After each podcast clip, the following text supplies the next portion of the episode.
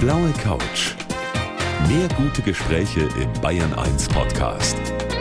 Und hier ist Gabi Fischer. Und mein Gast heute kommt wochenweise täglich zu Ihnen ins Wohnzimmer und das, was er zu sagen hat, ist für viele von uns fast genauso wichtig wie große Weltpolitik. Unser ARD-Wetterexperte, der Diplom-Meteorologe Sven Plöger. Ich grüße Sie, Herr Plöger. Ja, schönen guten Tag, Frau Fischer. Guten Tag. Guten Tag, Herr Plöger. Es gibt ja so Berufsgruppen, die überall und ständig angesprochen werden auf ihren Fachbereich. Ob das jetzt der Arzt ist, der Jurist, Dazu hat jeder auch private Fragen. Ist das bei Ihnen auch so? Oh ja. Es gibt ganz viele Fragen von Menschen und ähm, das Tolle ist eigentlich, dass die Leute, die mich ansprechen, immer freundlich sind. Also die fangen auch nicht an und sagen als erstes, ich sei ein Meteorologe, sondern sie beginnen sofort mit der Frage, also die ganz einfache, wie wird's Wetter morgen? Dann sage ich immer als Reaktion, wo eigentlich? Und es kommt ein Punkt hinzu, der mich sehr im positiven Sinne beschäftigt. Die Leute fragen mich eigentlich mittlerweile dominant nach dem Thema Klima, Klimaänderung, was geschieht eigentlich da? Das heißt, ich spüre, dass die Menschen über Themen, die wichtig sind, nachdenken. Manche beleidigen einen, aber das sind wirklich wenige. Das klingt doch ganz gut. Wir werden ja. natürlich auch nicht drum kommen um Klima und Wetter. Sie sitzen im Studio vom HR.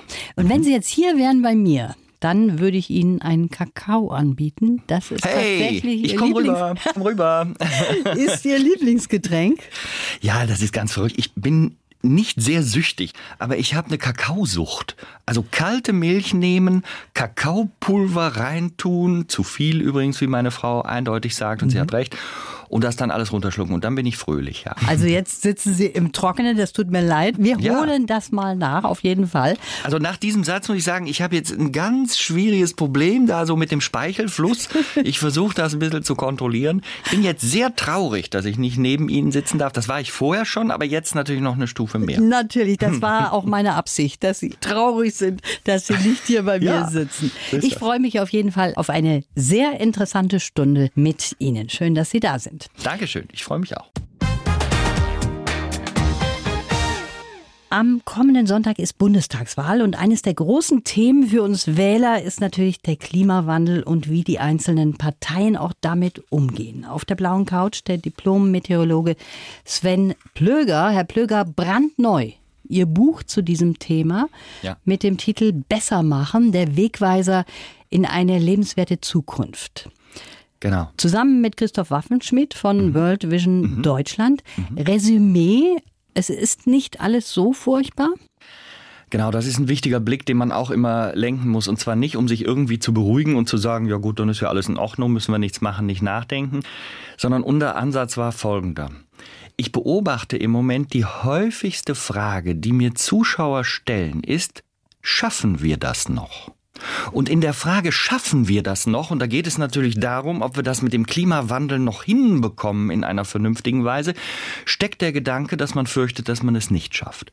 Und das hat den Christoph Waffenschmidt und mich so sehr beschäftigt, weil wir gesagt haben, wenn dieser Gedanke in der Menschheit drin ist und dann man möglicherweise hingeht und sagt, weil ich nicht mehr dran glaube, dass wir das Ziel erreichen können, gebe ich jetzt schon auf. Und das ist ja spätestens der Punkt, wo man dann auch nichts mehr macht. Müssen wir doch was anbieten und müssen mal die Weltsicht in eine Richtung lenken, wo man sagt, guck mal, hier und da gibt es doch bereits positive Ansätze, auch im Kleinen. Es gibt Start-ups, es gibt Kontinente, die wir oft für vergessen halten, Afrika, der Klassiker. Und doch findet man da Dinge, wo man sagen kann, hey, da kann auch was bergauf gehen. Und das hat uns bewegt und ich glaube, das muss in die Gesellschaft. Unsere Kommunikation zum Klimawandel darf nicht in die Richtung Apokalypse, wir gehen alle unter und sind von Tragik ergriffen und von Mutlosigkeit gehen, sondern wir müssen uns doch sagen, hey, hier, hier, hier gibt es Möglichkeiten, drauf gucken, drüber berichten, Lust machen, damit andere Leute mitmachen und dann kommen wir auch voran. Bleiben wir mal bei der Erderwärmung. Mhm. Was so richtig erschütternd ist, finde ich, davor haben ja die Klimaforscher schon vor 40 Jahren gewarnt. Ja. Also das war alles vorhersehbar mhm. und doch fängt man jetzt erst so richtig an, auch darauf zu reagieren. Ja, da sieht man, wie wir Menschen sind. Wenn man durch die Geschichte guckt, sieht man das allüberall. Wir wissen sehr viel vorher, aber mh, mm, solange das Ganze noch keine Haptik, keine Fühlbarkeit hat, sondern nur in Theorie gesagt wird, das kommt so, gehen wir immer drum rum, weichen wir immer aus, haben wir immer das Gefühl, oh ja, vielleicht kommt es dann doch nicht so und hm, vielleicht erwischt es mich persönlich auch gar nicht. Das heißt, wir neigen dazu, solche Themen dann wegzudrücken. Und wir haben jetzt eine massive Veränderung. Die hat im Grunde genommen besonders deutlich 2018 angefangen. Die große Trockenheit, die Dürre, das Waldsterben. Wir haben gespürt, huch, da wird ja in unserem Umfeld irgendetwas verletzt. Die Natur verändert sich. Wir spüren plötzlich, irgendwas stimmt nicht mehr so. Und dann erschrecken wir. Und dieses Erschrecken wurde natürlich jetzt in diesem Jahr in wirklich sehr fürchterlicher Weise fortgesetzt, als es dann dieses Unwetter in Rheinland-Pfalz und Nordrhein-Westfalen gab, mit diesem schrecklichen Regen, mit diesen fürchterlichen Flutereignissen, mit dieser Katastrophe, mit 180 Toten, mit zerstörten Ortschaften. Und plötzlich war dieses Thema Extremwetter direkt bei uns, direkt spürbar. Und wenn etwas haptisch wird, dann fängt der Mensch tatsächlich an nachzudenken. Mhm. Und trotzdem gibt es ja immer noch Menschen, die sagen, das sind Ausreißer, sowas hat es immer schon gegeben. Wie gehen Sie da mit Klimawandelleugnern um oder mit denen, die vielleicht sagen, das ist doch alles nicht menschengemacht? Zunächst mal stelle ich fest, dass das überraschend wenige sind. Die sind aber sehr laut. Wie gehe ich mit den Leuten um? Die ganz eingefleischten, da kommen sie nicht weiter.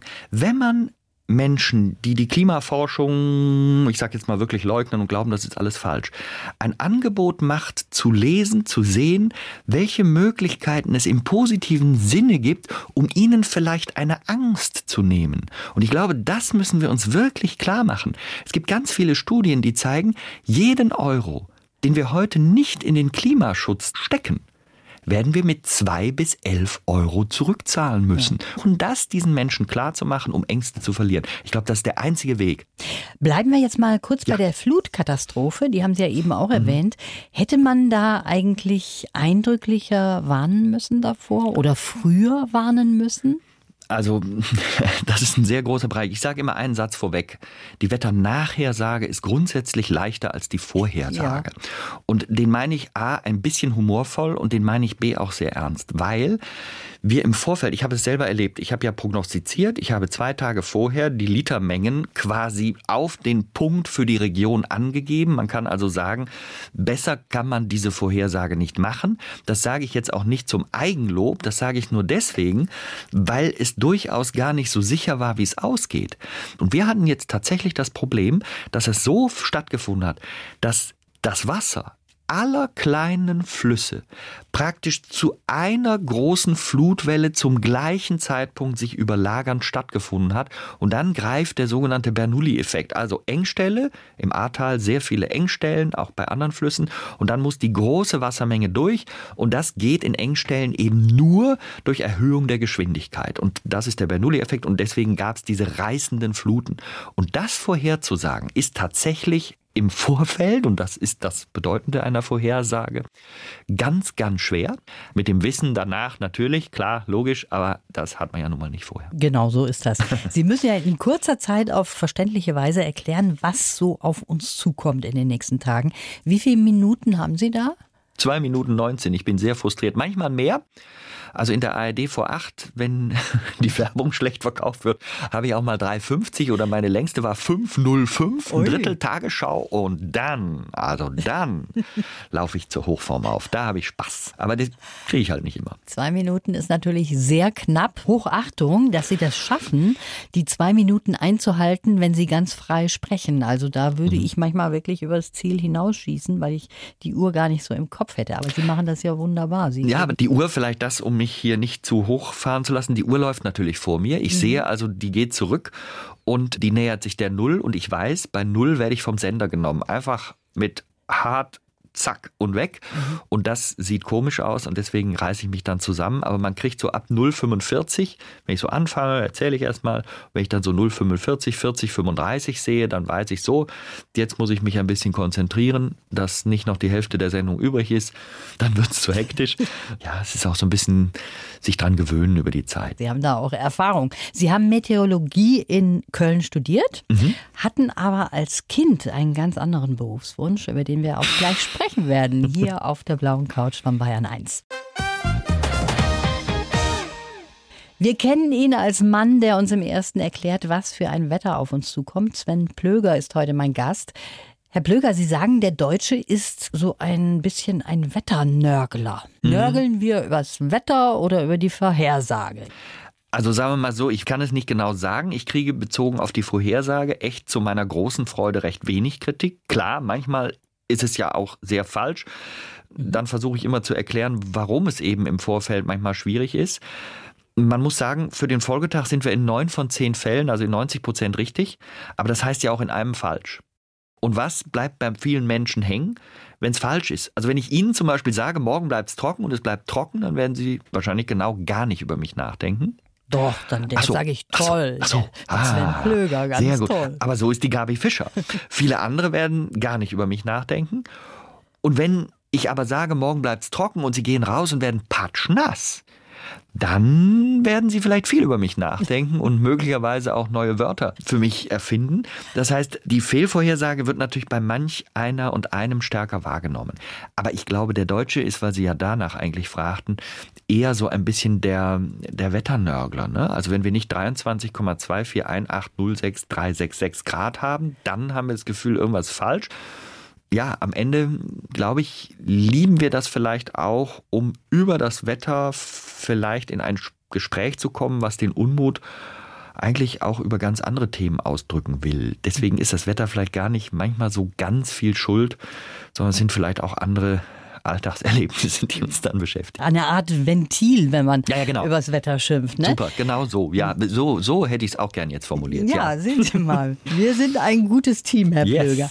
Das wird sich jetzt auch zeigen, wenn Sie unseren Lebenslauf mal bitte vorlesen. Ich heiße Sven Plöger und als Meteorologe habe ich meinen Traumjob gefunden. Richtig. Dabei wollte ich, Achtung, eigentlich Vogel oder Pilot werden. Als Naturwissenschaftler, der auch noch gut reden kann, war meine Karriere im Fernsehen und als Redner unausweichlich. In zwei Minuten 19 Sekunden kann man gut übers Wetter reden. Für das Klima müssen wir uns mehr Zeit nehmen. Ich setze dahinter drei Ausrufezeichen. Ich sehe mich als Übersetzer. Ich will keine Angst machen, sondern Chancen aufzeigen und Zusammenhänge erklären. Unser Klima sollte auch für die Politik das Thema Nummer eins sein, denn unser Planet verhandelt nicht. Aber ich bin überzeugt, wir können es immer noch besser machen. Sehr gut. Ein bisschen was hat Ihnen gefallen, ein bisschen was auch nicht. Zum Beispiel der Vogel. Sie wollten als Kind tatsächlich Vogel werden. Ja, also die Geschichte ging so. Mein Vater, und ich habe die Originalzettel meiner Eltern tatsächlich zu Hause, wo sie das damals aufgeschrieben haben. Das muss 1970 gewesen sein. Ich war dreijährig. Mhm. Und da hat mein Vater mich gefragt, was willst du denn später mal beruflich machen? Eine sinnvolle Frage an einen Dreijährigen. Und weil ich so gerne immer hochguckte, habe ich ganz spontan wohl gesagt, ich will Vogel werden. Und für einen Dreijährigen finde ich das eine, muss ich echt sagen, coole Antwort. Mhm. Ich habe dann in den folgenden Jahren gelernt, das geht nicht beruflich. Und weil das eben so war, dass ich trotzdem immer in die Luft guckte und da auch hin wollte und Fliegen schon als Kind super toll fand, habe ich das Gefühl gehabt, wow, dann wirst du halt jetzt Pilot dann kam irgendwann wieder ein Arzt und hat gesagt, ich schaue dir jetzt mal in die Augen. Und dann war vorbei mit dem Wunsch. Und dann habe ich gesagt, gut, was ist da oben noch? Da sind Wolken, da ist Himmel, das ist spannend. Und also werde ich Meteorologe konnte ich damals noch nicht so gut. Ich habe dann irgendwann mal geübt. Meteorologe. Ja, und das habe ich dann studiert und heute bin mhm. ich's. Ja, aber Sie haben den Segelflugschein später dann auch gemacht, ne? Ja, genau. Ich wollte ja, also was ich früher werden wollte, war Berufspilot und da lässt man Fehlsichtige nicht unbedingt auf die Passagiere los und da habe ich auch Verständnis entwickelt dann. Dann habe ich aber tatsächlich gesagt, privat will ich das irgendwie machen. Und mit dem Moment, wo es für mich möglich war, man hat tatsächlich damals dann auch die Dioptrienzahlen verändert. Und genau an dem Tag, wo die Ärztekommission gesagt hat, diese Dioptrienzahl ist jetzt die neue und ich fiel dann darunter, habe ich mich aber wirklich noch an dem Nachmittag angemeldet und habe vor mittlerweile 33 Jahren oder 32 Jahren, so war es, meinen Segelflugschein gemacht. Mhm. Und Sie haben sich noch was erfüllt, was mit der Fliegerei irgendwie auch zu tun hat, das Gleitschirmfliegen. Ja. Über 500 Flüge mhm. haben Sie schon gemacht. Mhm. Was war der schönste Flug? Das war in den Dolomiten. Wer da sich ein bisschen auskennt, kennt auch die Marmolata, ein 3000 ich weiß es jetzt gar nicht, 300 Meter hohen Berg. Und da war ich 750 Meter drüber. Also ich war 4050 Meter hoch, wow. saß an meinem, oder unter sinnvollerweise meinem Stoff, dem Gleitschirm guckte über das riesige Alpenpanorama und war absolut fasziniert. Wenn man nach oben guckt, denkt man, huch, die Airliner sind aber überraschend groß. Mhm. Stimmt auch, weil man die Hälfte der Strecke zu denen ja zurückgelegt hat. Und es war so, so, so eindrücklich. Man hat auch als Gleitschirmpilot, das ist was, was mich oft bewegt. Man sieht, wenn man runterguckt, wie klein doch die Welt ist.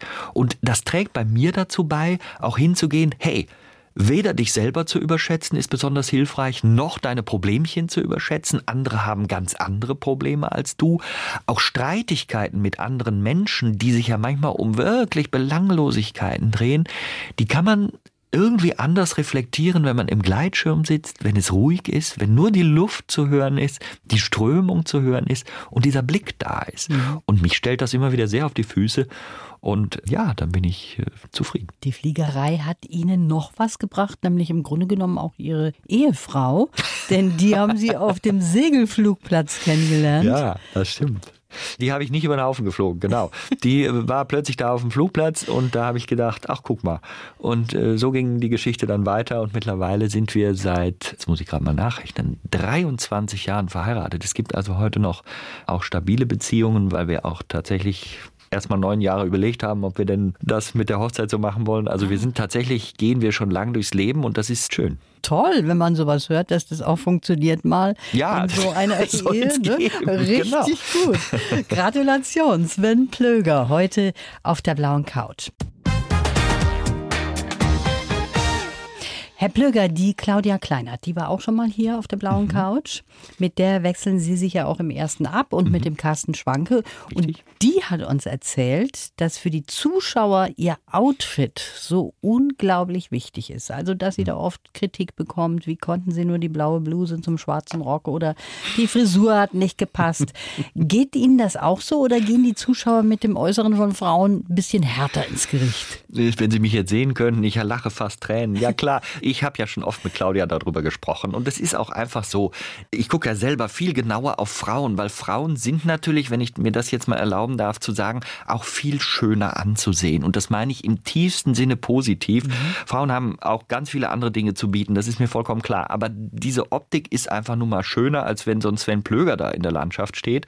Da lohnt sich das vielleicht auch gar nicht so richtig und wenn man meine Frisur jetzt also bespricht, dann ist das ja auch sehr schnell erschöpft, das Thema im wahrsten Sinne des Wortes Wortes. Also bei mir kommt es tatsächlich kaum darauf an. Ich werde eigentlich auch nie, außer ich habe mal was ganz Ausfallendes versehentlich angezogen, aber normal werde ich darauf kaum angesprochen. Ich schaue aber drauf, dass ich da kriege ich übrigens Hilfestellung, Gott sei Dank. Ich schaue drauf, dass ich gute Anzüge, schöne Klamotten, die mir auch gefallen, dass ich mich wohlfühle, dann ist das so aus einem Guss.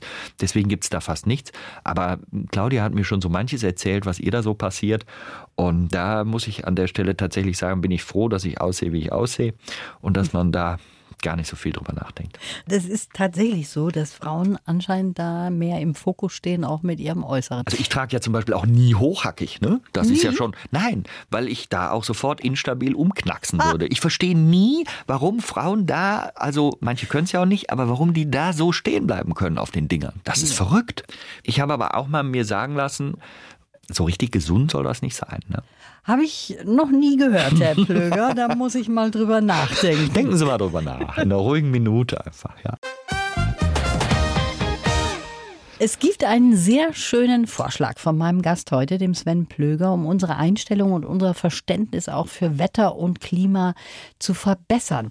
Sie sagen, Herr Plöger, wir sollten einfach ein Schulfach Klima und Umwelt einführen. Mhm. Das ist, finde ich, ein sehr sinnvoller Vorschlag. Haben Sie den auch schon mal vielleicht ein bisschen weiter oben angebracht bei Politikern? Oh ja, ich habe auch schon Ministerinnen angesprochen und erzählt, dass man doch das machen könnte.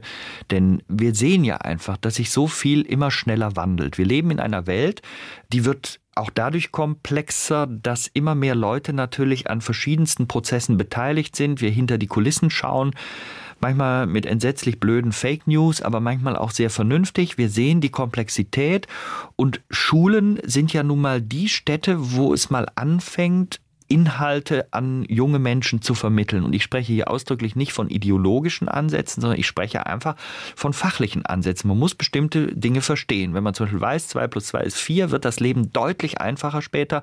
Und wenn man weiß, die Erde ist eine Kugel auch. Und deswegen dann kommen natürlich noch ein paar komplexere Dinge dazu. Mhm. Aber deswegen halte ich es für so wichtig. Und ich glaube, es ist ganz wichtig, das Fundament zu schaffen. Das Fundament auch, wenn man über die Klimaforschungsleugner spricht, die ja mit ihren Sätzen teilweise sehr schnell unsichere Menschen dadurch erreichen können, dass das auf fruchtbaren Boden fällt. Und das hat auch viel damit zu tun, wenn ich irgendwas raushaue, was Unsinn ist und das fällt trotzdem auf fruchtbaren Boden, dann ist ja dieser Boden nur deswegen fruchtbar, weil es irgendwo fehlt. Mhm. Und deswegen möchte ich einen Satz zitieren an der Stelle von Sir Francis Bacon. Das ist ein englischer Philosoph gewesen, 1561 geboren, das ist schon ein Augenblick her und der hat ja sehr viele sehr kluge Sätze gesagt. Ein Satz von ihm heißt, Wissen ist Macht. Wenn man diesen Satz rumdreht, finde ich ihn noch eindrücklicher für die Welt. Unwissen ist Ohnmacht. Und ich glaube, das ist ein ganz wichtiger Punkt. Wenn wir als Gesellschaft sehr viel Unwissen in uns tragen, sind wir ohnmächtig gegenüber Menschen, die möglicherweise mit welchem Interesse auch immer vorgehend uns in irgendeine Richtung schieben wollen. Und das können wir verhindern, indem wir mehr Wissen in uns tragen. Und da können die Schulen beitragen. Deswegen glaube ich, ja, können wir was machen. Das wäre sehr sinnvoll eigentlich, aber auf uns hört ja niemand, Herr Plöger. Doch, doch, jetzt auf uns beide, weil wir auf der blauen Couch sitzen. Da das ist das stimmt anders. natürlich. Jetzt ist das Wetter natürlich im Stellenwert auch viel höher mittlerweile angesiedelt, beispielsweise im Fernsehen. Früher wurde das Wetter ja im Fernsehen nur vorgelesen von einem Sprecher und dann hat man da irgendwelche einfachen Karten im Hintergrund gesehen. Jetzt also ein eigener Meteorologe, zu dem viele Zuschauer, sage ich jetzt mal, auch eine gewisse Nähe haben. Sie sind bekannt wie ein bunter Hund, oder, Herr Plöger?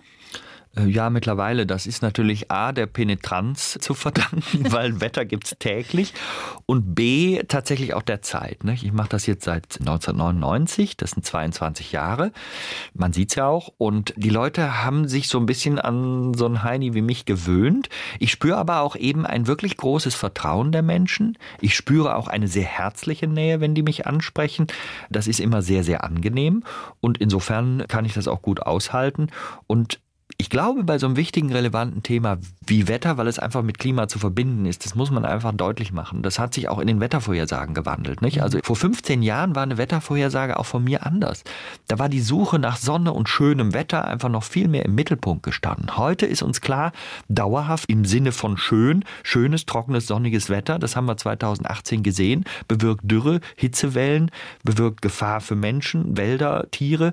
Das heißt, das ist gar nicht schön. Das heißt, wir müssen weg von dieser Wertung, trotzdem auch nicht hin zu einem alles ist schlecht. Mhm. Also ich möchte schönes Wetter auch mal als schön genießen können. Ja, und das klar. möchten andere auch und das möchte ich den Leuten auch sagen.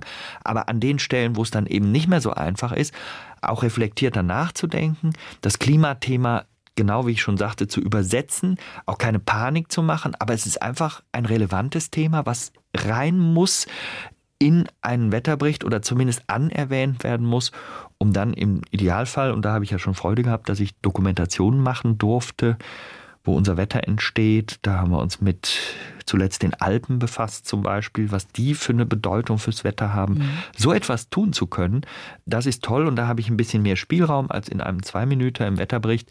Und das sind eigentlich die Sachen, wo ich dann ja noch mal mehr aufblühe, weil es einfach die Chance ist, diese spannenden Zusammenhänge zu erklären. Ja, also ich habe so ein bisschen das Gefühl, dass junge Menschen eher sich damit beschäftigen, auch was sich jetzt ändert und was der Klimawandel alles mit uns macht. Die jungen Leute machen sich Gedanken und Sorgen, sonst gäbe es ja auch kein Fridays for Future. Das ist ja ein Ergebnis dessen, ja. weil denen klar ist, hey, wir müssen noch damit umgehen. Und es gab jetzt gerade, ich glaube, letzte Woche wieder eine Studie, die gezeigt hat, dass sich 60 Prozent der Menschen zwischen 16 und 25 Sorgen um die Zukunft machen wegen des Klimas. Also ist es automatisch klar, dass das junge Menschen mehr betrifft.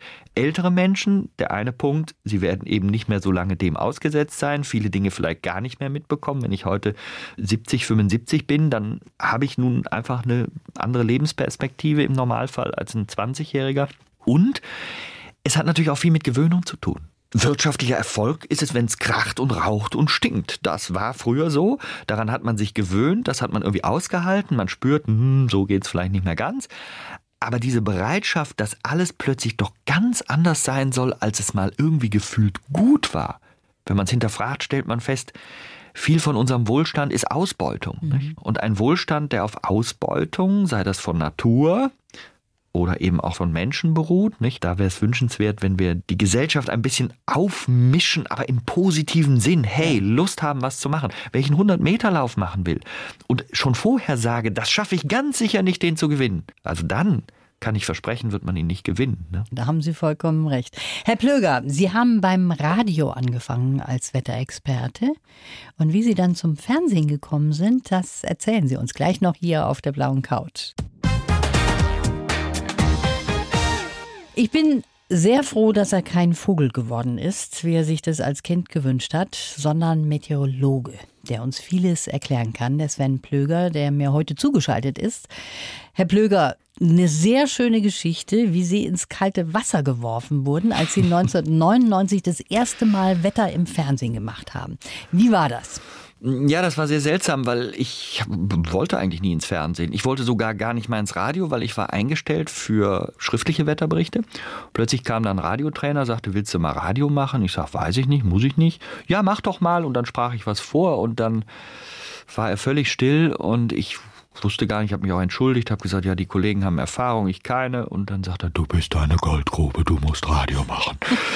Ich bin da ganz rot angelaufen und das war mir alles peinlich und so kam ich ins Radio. Also auch viel im Bayerischen Rundfunk damals mhm. und habe da viele Erfahrungen gemacht, auch das Sprechen auf Zeit und nicht alles völlig maßlos zu überschreiten. Ja, und dann hatte ich also eine gewisse Sprecherfahrung und das endete dann in dem berühmten Satz damals Ende Februar 1999, du musst heute Fernsehen machen, wurde mir mitgeteilt. Ich sage, weiß ich nicht, habe ich noch nie gemacht, ich stand noch nie im Studio. Ist egal, der Sender ist informiert, der akzeptiert das auch und dem Sender wurde mitgeteilt, Achtung, ich darf das sagen, weil, also sonst sagt man das nicht auf dem Sender, aber es ist ein Zitat. Der sieht zwar scheiße aus, aber er kann reden. Und dann habe ich das natürlich sofort als Kompliment aufgefasst. Natürlich. Ne? Also mhm. ganz ungefiltert. Und da war ich dann plötzlich im Fernsehen und bis heute bin ich noch da, weil irgendjemand vergessen hat, mich da wieder abzuräumen. Also das ist die ganze Fernsehgeschichte. Aber ich wollte es nie unbedingt, aber ich muss auch wiederum zugeben, ich mache das heute gerne. Es macht mir Spaß. Wenn ich Ihnen jetzt den Wunsch erfüllen könnte, dass Sie mehr als zwei Minuten 19 im Fernsehen sprechen dürfen über ja. das Wetter. Wie viel hätten es denn gern? Sagen wir mal so, ich hätte gerne fünf Minuten, würde aber sofort verstehen, dass Menschen sagen, fünf Minuten ist zu lang. Ich finde 2,30 bis 3,30 sehr, sehr gut. Das können Menschen aushalten, wenn man das ein bisschen spannend macht. Dann sind die Leute auch dabei. Bei fünf Minuten sagt dann irgendein Ostfriese, wenn er drei Minuten und 50 nicht vorgekommen ist, kein Sprühregen. Nicht? Und dann ist er raus. Oder der Schweizer sagt, ja, da finde ich aber jetzt auch nicht gut. Ich hätte gerne ein bisschen mehr Informationen über die Schweiz gehabt. Und so, ja, du musst dich mit den Leuten ja auch verständigen können. Ja, toll. Und äh, ja, so hat es dann angefangen. Das genau. finde ich toll, wenn Sie in unterschiedlichen Sprachen auch noch das präsentieren. Ja, in Nordrhein-Westfalen jeder dann auf Rheinisch. Ich bin ja im Rheinland aufgewachsen. Nicht? Und deswegen habe ich das Gefühl, ich kann es auch auf Rheinisch dann vortragen. Nicht? Die Leute haben da auch Freude. Nicht? Ne? Also so, ja, einfach ein bisschen vielseitig. Mittlerweile sind ja die technischen Möglichkeiten immer besser für die Vorhersage. Was würden Sie denn sagen als Fachmann, ab wann wird eine Prognose unseriös jetzt im Voraus? Zwei Wochen im Voraus, geht das überhaupt? Mm, ja, das kommt ein bisschen auf den Parameter an. Also eine richtig gute Wettervorhersage haben wir für einen Folgetag. Das ist 90 Prozent. Da freut man sich. Dann gibt es die Drei-Tage-Vorhersage, die man heute als sehr gut bezeichnen kann. Der dritte Tag ist heute so wie Mitte der 80er eigentlich der Folgetag. Das ist zufriedenstellend. Und dann gibt es etwas, das nenne ich immer, Achtung, das Unterschreiten der statistischen Signifikanz. Mhm. Also nenne ich nicht nur so, sondern das ist Statistik, weil statistische Signifikanz heißt, das unterscheidet sich vom Zufall. Und bei 66, 67 Prozent etwa, je nach Stichprobenumfang, kommen wir in den Bereich des Zufalls. Also wenn eine Vorhersage zu 60 Prozent richtig ist, ist das Zufall. Das muss man wissen. Und diese Linie wird eigentlich bei sechseinhalb bis sieben Tagen unterschritten. Das heißt, Vorhersagen, die länger sind, sind Zufall. Und deswegen gibt es die bei mir auch nicht. Trotzdem gibt es einen Parameter, der leichter ist als andere. Das ist die Temperatur. Welche Luftmasse kommt, welche geht. Da gibt es über etwa 14, 15 Tage, deswegen haben wir in den Tagesthemen auch den 15-Tage-Trend, mhm. die Möglichkeit grob zu hinterfragen, welche Luftmasse kommt da zu uns. Allerdings muss man, und das ist auch ganz wichtig, sehen, deswegen zeichnen wir auch diesen Unsicherheitsbereich ein, dass es da eben auch Unsicherheiten gibt, die natürlich mit zunehmender Zeit dann auch wachsen. Also das muss man auch klar vermitteln. Die Prognose wird von Tag zu Tag unsicherer, aber eben Temperatur geht länger. Richtige Wettervorhersage ist bei sechs Tagen, sieben Tagen einfach fertig. Es wird natürlich daran geforscht und wenn man sich damit beschäftigt, dann sieht man sehr schnell, in welche Richtung können wir gehen und wo müssen wir auch sagen, das werden wir wahrscheinlich nie können. Ich wollte Sie jetzt fragen, was ist am 24. Dezember? Haben wir weiße Weihnacht oder nicht? Und das wusste ich. Das, das wusste ich. Ich bin vorbereitet. Also ich habe alle Modelle studiert, die es da jetzt gibt und ich habe das notiert und ich kann Ihnen also präzise sagen, wie es am 24. wird. Wollen Sie das? Also an Weihnachten ist es wechselnd bewölkt mit einzelnen Schauern, kurzen Aufhellungen bei minus 16 bis plus 19 Grad. Dazu schwacher bis mäßiger, in Böen starker bis stürmischer Wind aus unterschiedlichen Richtungen. So, das wird so kommen. Also das finde ich jetzt sensationell, dass Sie mhm. hier zum Schluss unserer Sendung nochmal so eine präzise ja. Vorhersage machen. Ich will ja helfen. Herr Plöger, ich könnte natürlich noch länger mit Ihnen reden. Das war wunderbar. Dito. Ich wünsche Ihnen alles Gute und ich freue mich, wenn Sie heute auch wieder das Wetter präsentieren. Liebe Gabi Fischer, heute mache ich das nicht, aber ich habe ja, wie gesagt, wunderbare Kolleginnen und Kollegen. Und ja, ich freue mich dramatisch auf ein Wiederhören und vielleicht ist ja der ein oder andere tatsächlich an diesem Buch besser machen interessiert. Schönen Dank fürs Kommen. Gerne. Die blaue Couch. Der Bayern 1 Talk als Podcast. Natürlich auch im Radio. Montag bis Donnerstag ab 19 Uhr.